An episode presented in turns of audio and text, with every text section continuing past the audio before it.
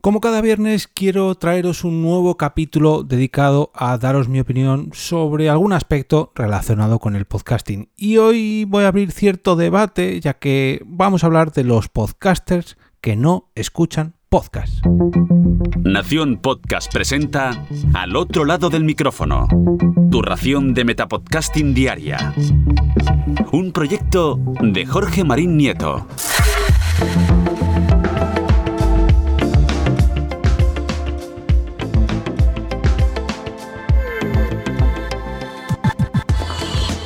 Muy buenas a todos, yo soy Jorge Marín y quiero daros la bienvenida a una nueva entrega de Al otro lado del micrófono, un metapodcast donde traigo noticias, herramientas, curiosidades, recomendaciones y episodios de opinión, como es el caso de hoy. Y es que hoy quiero abriros cierto debate que en multitud de ocasiones escucho a algunos podcasters, a oyentes no, lógicamente ahora entenderéis el motivo, y es que hay podcasters que no escuchan podcast, y esto para mí Mm, no es entendible. Me explico. Si tú, por ejemplo, eh, te pones en el caso de los, no sé, directores de cine, actores, escritores, no sé, publicistas, mm, no sé, cualquier tipo de profesión que se dedique a la creación, en cualquiera de los aspectos, siempre, siempre, o vamos, el 99,9999% de las veces, ese creador se ha inspirado en otros creadores y se sigue manteniendo al día respecto a todo lo relacionado con sus creaciones.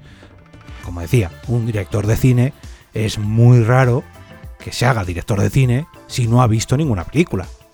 Es raro que un actor se dedique a la actuación, ya sea en cine, en teatro o en publicidad, si no ha visto trabajar a otros actores. Es raro que un pintor pinte cuadros o haga diseños si no ve las obras de sus compañeros de trabajo.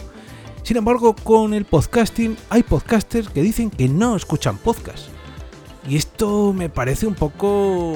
Mm, no voy a decir ofensivo, porque no es la palabra, pero sí que me da cierta pena incluso. Y es que no saben la cantidad de recursos que se están perdiendo para, para hacer sus propios podcasts. Me explico, tú, uy, perdón, me explico. Em, cuando tú escuchas un podcast, puedes tomar ideas para luego realizarlas en el tuyo. Y no me refiero a copiar, significo, perdón, si me refiero a, a, poder adaptarlas a tu propio contenido. Si en mi caso, por ejemplo, escucho un podcast de cine, yo lógicamente no hablo de cine, pero a lo mejor hacen un capítulo sobre la historia del cine enfocada a sus inicios y yo puedo hacer un capítulo dedicado a los inicios del podcasting. Si hablo, perdón, si escucho un podcast sobre humor, pues a lo mejor hay cierto chiste que lo puedo adaptar a mi formato, ¿no? Al formato meta podcast. O a lo mejor simplemente para ver de qué manera tratan su contenido, ¿no? La estructura más o menos de mi metapodcast es una pequeña intro de 10-15 segundos, la música inicial, de Juan Navarro, bueno, de Nación Podcast con la voz de Juan Navarro, donde me presentan a mí y dan una pincelada sobre el propio podcast. Luego doy la bienvenida, mm, presento un poco así a grandes rasgos el tema, luego ya detallo el contenido de hoy, ya sea en, en primer lugar o en último lugar, pues hago una llamada a la acción, vuelvo a subir la música para preparar la despedida, me despido y acabo con música. Esa estructura la he hecho yo en este Metapodcast y la hacen multitud de programas. Sin embargo, mi podcast ha ido evolucionando con el paso del tiempo. Esa intro inicial, por ejemplo, de 10 o 15 segundos, en un principio no estaba. Y fue gracias a escuchar otros podcasts cuando dije, un momento, si presento el contenido del capítulo antes de ponerme al propio capítulo, seguro que algún oyente que se le ocurra dar al play y con esos 5 o 10 segundos se queda a escuchar un capítulo. Pues esa mejora en mi metapodcast o en mi podcast vino gracias a escuchar a otros programas. Mm, por ejemplo, escuchar eh, a otros compañeros cuando se alejan del micrófono y hacen así y apenas se les escucha porque se alejan o se acercan mucho al micrófono. Pues esos errores se corrigen escuchando otros podcasts. Y hay gente que me dirá, no, eso se puede hacer escuchando radio, viendo otro tipo de contenido. Sí, también pero en los podcasts, precisamente donde podemos avanzar, es haciendo podcasting. y haciendo, o mejor dicho, escuchando cómo otros compañeros adaptan y saben aprovechar las ventajas del formato. Por ejemplo, el hecho de publicar de lunes a viernes, yo lo saco hasta hace muy bien, muy bien poquito, lo sacaba a las seis y media de la mañana, pero he decidido adelantarlo todavía media hora más, a las 6 de la mañana.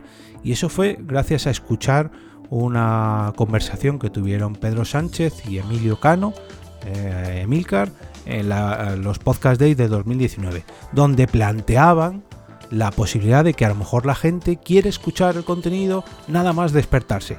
Yo antes lo publicaba a las 9 de la mañana, y a las 9 de la mañana, pues hombre, muchos de vosotros estaréis despiertos, muchos de vosotros quizás ya estéis trabajando, muchos de vosotros a lo mejor todavía estáis dormidos, en fin, pero a las 6 de la mañana está claro que todo, casi todo el mundo, no todo, todo, pero bueno, el 95% de las personas todavía estarán en su casa. O sea, puede ser que algunos se hayan despertado, puede ser que otros estén ya camino al trabajo, pero la gran mayoría de gente pues ya puede descargarse mi capítulo. Pues son pequeños cambios que he aprendido gracias a escuchar a otros a otros eh, compañeros.